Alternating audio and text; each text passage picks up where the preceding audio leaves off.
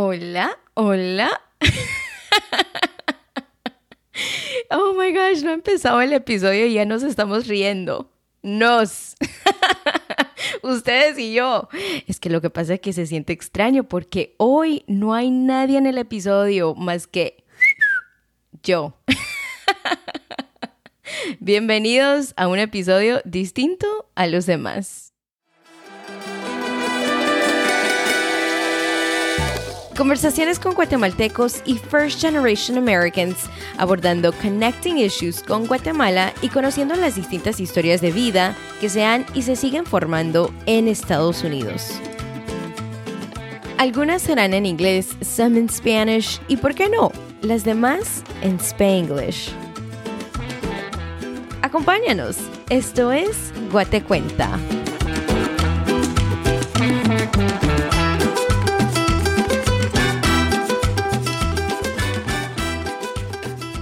Well, hello. Come on in. Pasen adelante. Bienvenidos. Soy Lilian Cruz. ¿Cómo están?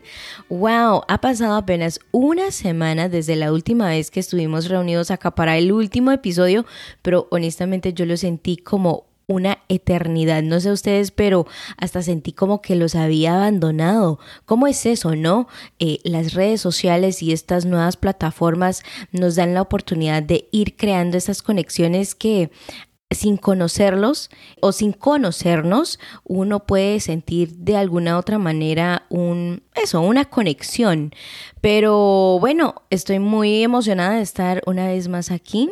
¿Cómo están? ¿Cómo pasaron la Semana Santa? Honestamente, mi break coincidió con esos días porque realmente en los últimos meses a la gran, he estado tan envuelta en este proyecto y con mi otro trabajo que sí, he perdido un poco la noción de los días y las fechas y debo decir, no es no quiero vivir la vida así, o sea, no quiero estar así también porque quiero estar presente, eh, consciente de todas las cosas que están pasando alrededor y pasar tiempo con mi familia, pasar tiempo con amistades. Entonces, por eso también me tomé un break, porque esta primera temporada, que realmente fue como un pilot, como para probar qué tal me iba a ir, eh, it was very overwhelming, mucho trabajo, porque entre este proyecto y el trabajo que tengo, wow era Overdrive. Caí en cuenta que era Semana Santa. Honestamente, cuando una clienta me pidió una promoción de atún y sardinas. y ustedes se preguntarán, ¿y por qué atún y sardinas? Pues por si no lo sabían, eh, yo trabajo en ventas, trabajo para una distribuidora de productos latinoamericanos y nuestros clientes son supermercados o tiendas eh, mexicanas, eh, guatemaltecas o tiendas latinas que que tienen una sección de productos mexicanos y centroamericanos. Entonces es ahí como yo me enteré, porque ustedes saben que en este mercado de las ventas, del comercio, uno es ahí donde uno se da cuenta de todas estas cosas que van pasando durante el año, ¿no? Pero bueno, ya extrañaba esto. Apenas, como les digo, ha pasado una semana y estar acá detrás del micrófono, it just feels so right. Se, siente como que es aquí donde tengo que estar. Eh, les decía de estas, de estas conexiones que uno va creando. Yo no sé quién me escucha. Los statistics me dicen de qué país o de qué ciudad escuchan, pero realmente no los conozco. Bueno, algunas personas sí me han escrito y ha sido maravilloso. He podido entablar eh, algunas conversaciones con ustedes. Algunos de ustedes me han dicho, mira, yo me dedico a esto. Algunos otros me han dado como referencias de otras personas, de otros perfiles, entonces estoy totalmente agradecida. Pero en general, hablando en general, no sé si se llaman José, no sé si se llaman Sandra, no sé si les gusta el contenido, si han encontrado alguna conexión con el invitado o con algún invitado, perdón, me estoy trabando acá.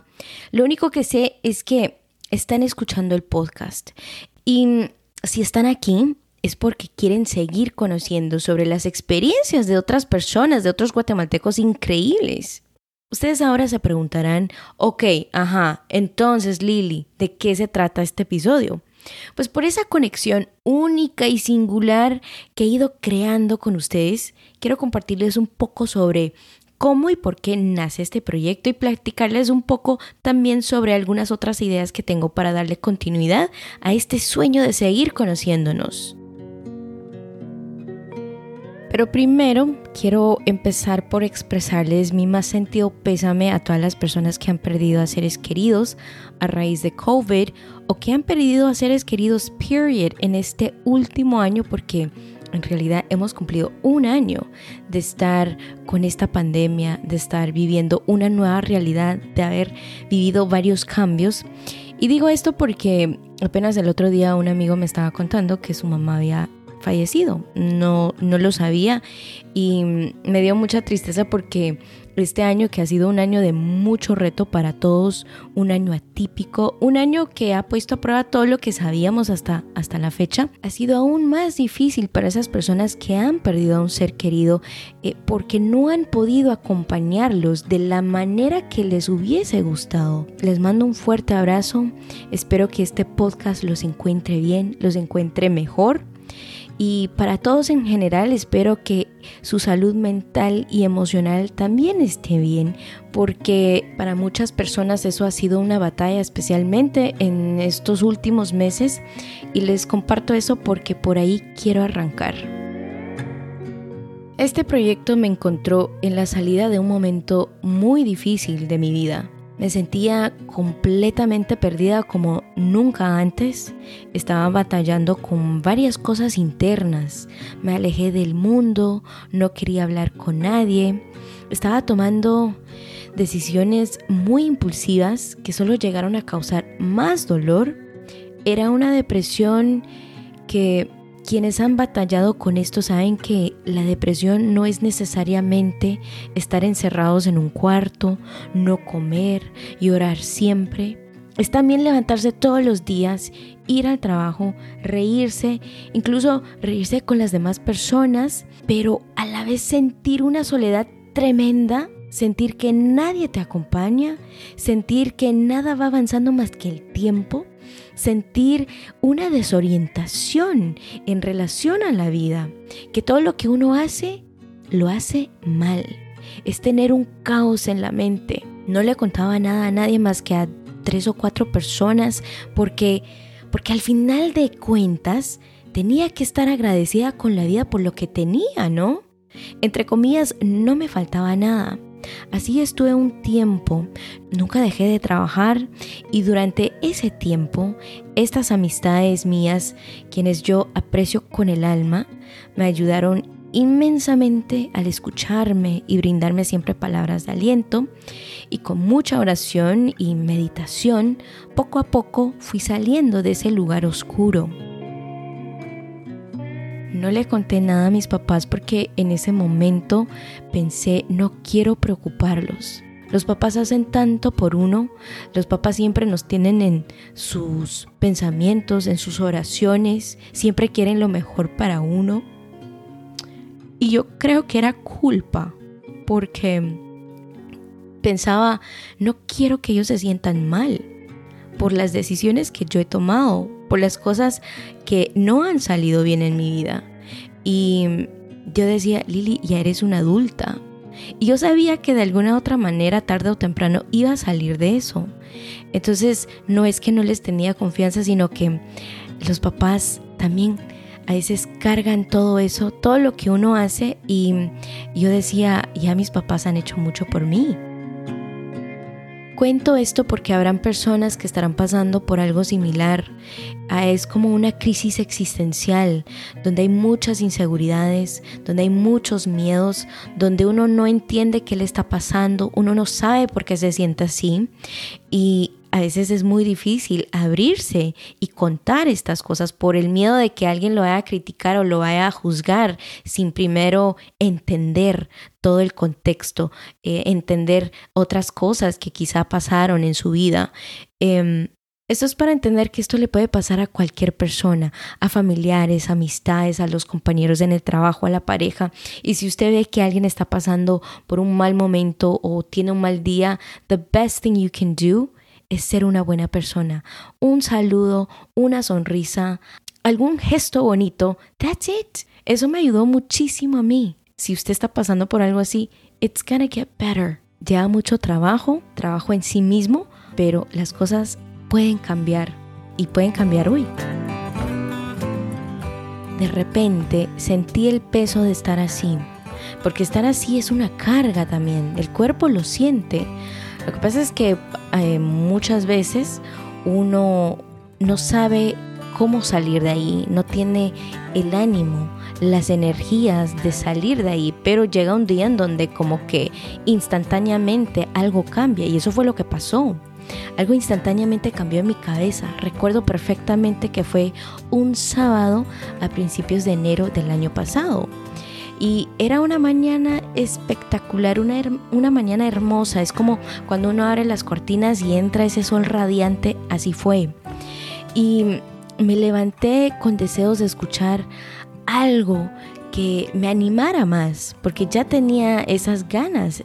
Entonces recuerdo coloqué en YouTube eh, Facundo Cabral y lo primero que me salió fue el video que se titula No estás deprimido, estás distraído. No sé si lo han escuchado, eh, si no lo han escuchado se los recomiendo, es muy bonito. Y pues él con tanta elocuencia y con aquella tranquilidad que lo caracteriza, sentí que me estaba hablando directamente a mí. En ese video él hace la pregunta, ¿qué quieres hacer? Y yo así como que, ¿qué quieres hacer, Liliana? Cuando tengo charlas conmigo misma en español, mi nombre es Liliana, no sé por qué. Ahora, ahora sí ustedes van a pensar que estoy loca. y en inglés, si me estoy hablando en inglés, es like, Lil, what are you doing, Lil? Pero bueno, entonces Liliana, ¿qué quieres hacer? Eh, y yo respondo a esa pregunta en mi mente inmediatamente como, Guatemala.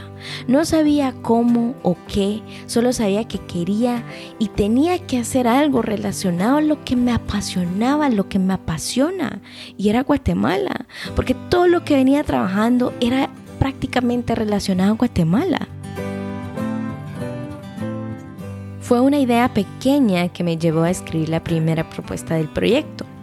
Creo que como varios otros proyectos y las personas que son emprendedoras o las personas que han creado o escrito business o project proposals saben que el primer, el primer draft casi nunca es exactamente la propuesta con la que se arranca, ¿verdad?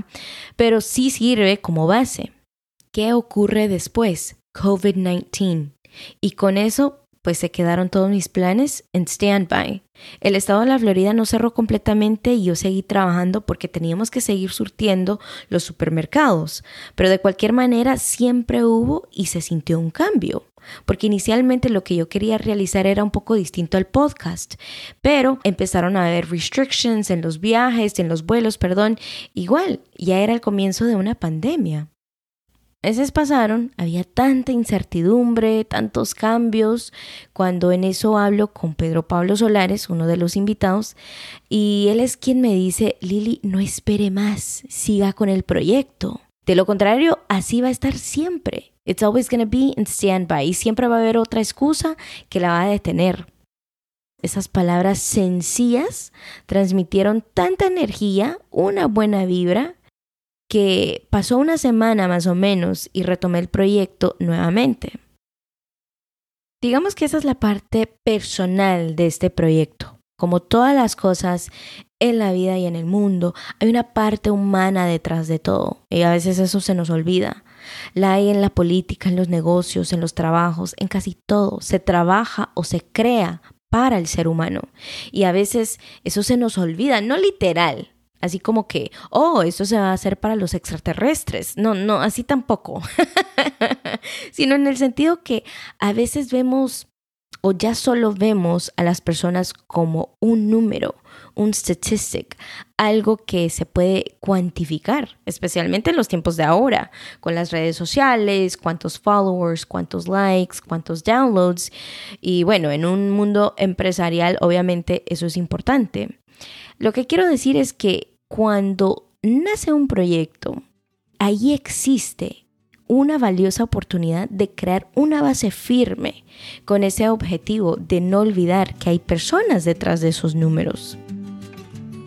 Y bueno, yo pensé en este proyecto por dos razones principales. La primera era para yo ayudarme en salir de ese lugar frío y solitario Sabía que al hacer comunidad de alguna otra manera podría ayudarme a mí y a otras personas.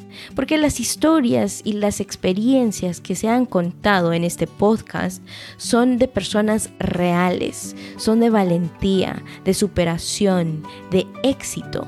Éxito que no se pudo lograr sin primero pasar por desafíos o pruebas. La segunda razón era para ir cambiando poco a poco, historia tras historia, esa perspectiva que se tiene del guatemalteco y que nosotros mismos también tenemos sobre quiénes somos. Mientras estuve viviendo en Guatemala, me di cuenta de que aunque todos digamos que somos de Guatemala o de origen guatemalteco, nuestras vivencias son diferentes, muy diferentes, y por ende nuestras perspectivas también las son. Pero lo que suele pasar es que no hay un análisis de esas diferencias, sino que los prejuicios terminan predominando. Se da pauta a conceptos erróneos, estereotipos, y en vez de enfocarnos en el potencial que podría generarse al unirnos, vemos solo las diferencias por lo que son, vivencias distintas a las nuestras y no más. Ahora bien, hay diferencias que no solo valen la pena celebrar, sino que son necesarias en celebrar, porque en muchos casos eso es lo que nos da identidad, esas diferencias. Lo que quiero decir con todo esto es que, paralelamente a eso, las diferencias en experiencias de los que viven en Guatemala y los que vivimos en Estados Unidos juntas pueden dar luz a nuevas formas de generar empleo, de crear proyectos, de crear otras oportunidades y simplemente de ver la vida.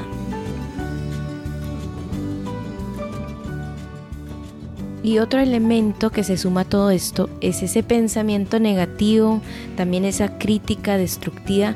Y no es que hoy sea más que ayer, sino que hoy tenemos más acceso a estas plataformas en donde uno puede emitir una opinión y donde uno puede leer todos estos comentarios. Entonces yo me digo, para una población que de acuerdo a los comentarios que dejan en las redes sociales quiere un cambio, tenemos que ser ese cambio. Yo sé que esto se ha escuchado, se ha dicho tantas veces y se va a seguir diciendo hasta que se vea algo, porque así es. Y yo estoy tan consciente de las cosas que tengo que cambiar en mi vida para poder aportar más a una sociedad, para que ese cambio se vaya generando. ¿Por qué digo todo esto? Por los pensamientos negativos que nosotros como guatemaltecos tenemos sobre otros compatriotas. Por ejemplo, en Guatemala ese pensamiento de que el que se fue, se fue, porque quiso, se fue, es como de reproche. ¿Y cómo vamos a avanzar teniendo ese tipo de pensamiento? También el guatemalteco que ha salido, el que se encuentra en Estados Unidos o en otro país, a veces tiene ese pensamiento como que, ¿y por qué no hacen esto? ¿Por qué no hacen lo otro? Mírenme a mí, yo ya logré esto. Porque a veces hay ese pensamiento de como de prepotencia. Y eso también es ser indiferente. Porque si salió de Guatemala es porque no tenía oportunidades para emprender o no tenía acceso a esas oportunidades. Creo que por ahí debemos empezar. Tener estas conversaciones, estos diálogos para que vayamos entendiéndonos, para que vayamos conociendo de las diferentes experiencias que cada uno ha tenido. A veces como que le damos más energía a lo malo en vez de lo bueno. Y claro, hay demasiadas cosas torcidas en Guatemala que con más razón deberíamos unirnos. Quizá este proyecto siga siendo o es demasiado ambicioso. No sé cuánto podré lograr. Pero lo que sí sé es que son los mensajes que ustedes han escrito, los mensajes que me han mandado, que me animan a seguir por acá. Las palabras tienen mucho peso y las buenas vibras, las buenas energías sí existen, porque fueron unas simples palabras y un sincero apoyo que me trajo hasta este momento. Entonces, si ustedes tienen alguna idea que han estado nutriendo ya por mucho tiempo, que ya han hecho todo su research o tienen algún proyecto que ya tienen casi que listo y que lo único que les impide realizarlo son ustedes, son esos miedos. Es normal, pero ya es hora. Y it's okay. Toda esta experiencia ha sido una locura. Llegó un momento donde dije, oh my gosh, ¿en qué me metí? Es en serio. Dije, Dios mío, ¿por qué no me puedo quedar quieta? Y desde luego quería tirar la toalla, pero en eso me puse a pensar, si yo hacía eso, como que todo el trabajo que se había hecho anteriormente hubiese sido en vano, por nada. Y en eso me, me acordé de una frase célebre de Martin Luther King que dice, si no puedes volar, corre. Si no puedes correr, camina. Si no puedes caminar, gatea. Pero hagas lo que hagas, siempre sigue hacia adelante. Esa es la parte que se quedó conmigo y dije, no, ya empecé, there's no turning back.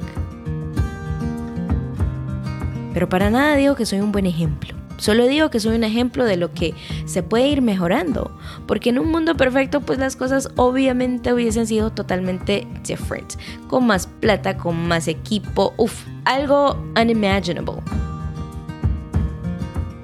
Esto es casi a one woman show, la producción solo soy yo. Quien se ha encargado del diseño gráfico es Diego Sack, un chico super pilas que vive en Guatemala, es de Quetzaltenango y sé que fueron esas buenas vibras, esas oraciones de mi familia y de mis amistades que me lo hicieran llegar, estoy segura. El proceso de crear el logo y escoger los colores, digamos que no fue, no fue complicado, pero obviamente tomó su tiempo.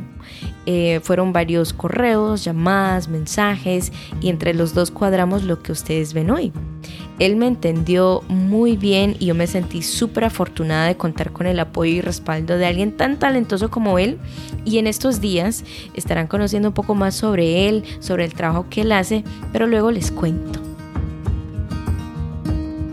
amistades mías me han brindado sus opiniones, sus consejos, su feedback, porque eso es tan importante para mí, porque en realidad todo el trabajo de producción, pues ¿qué les puedo decir? Todo ha sido mi culpa.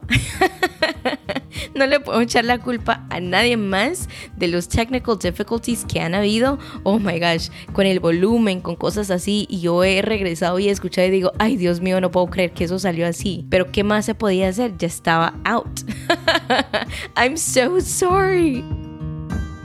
Por esa razón estoy inmensamente agradecida con cada una de las personas que aceptaron ser parte de esta locura porque era un voto de confianza y yo no podía defraudar ese voto. Como había dicho al inicio, esta primera temporada fue como una prueba. Era algo que yo tenía que demostrarme a mí que era capaz de hacer. Pero en ese camino, obviamente encontré algunos bumps in the road porque eh, no todos, no todas las personas que habían eh, dicho que sí estarían participando eh, al final participaron. Y entonces me encontré en varios momentos tratando de llenar esa semana. Yo decía, Dios mío, ¿qué voy a hacer? No tengo una persona para esa semana. Pero el universo siempre conspira con uno cuando el deseo es sincero y es grande. Y al final siempre tuve un invitado. Por eso digo, si ustedes tienen algo listo que quieren hacer, quizá nunca va a haber un momento con todas las condiciones perfectas para realizarlo. Hasta que se lancen se darán cuenta de dos cosas. Uno, de lo que son capaces de hacer y dos, lo que falta en hacer. Pero por lo menos empezaron a ver las cosas con más claridad y eso es lo importante. Y por eso para la segunda temporada empezaré a grabar desde ya. Así se reduce el riesgo, porque como ustedes saben, todo en la vida tiene un riesgo, corremos un riesgo siempre. Lo importante es ir reduciendo ese riesgo y conforme va pasando eso, pues nos vamos sintiendo más seguros. Entonces la segunda temporada la estoy trabajando ya. Si ustedes tienen alguna sugerencia, alguna idea, alguna persona que consideren sería valioso tener en el podcast, eh, me pueden escribir a través de Facebook o Instagram, busquen Guatecuenta o a través del email que es guatecuenta.contáctanos.gmail.com Ahora, ¿qué es lo que se estará compartiendo o qué es lo que se estará haciendo mientras se va armando la segunda temporada? Adivinen.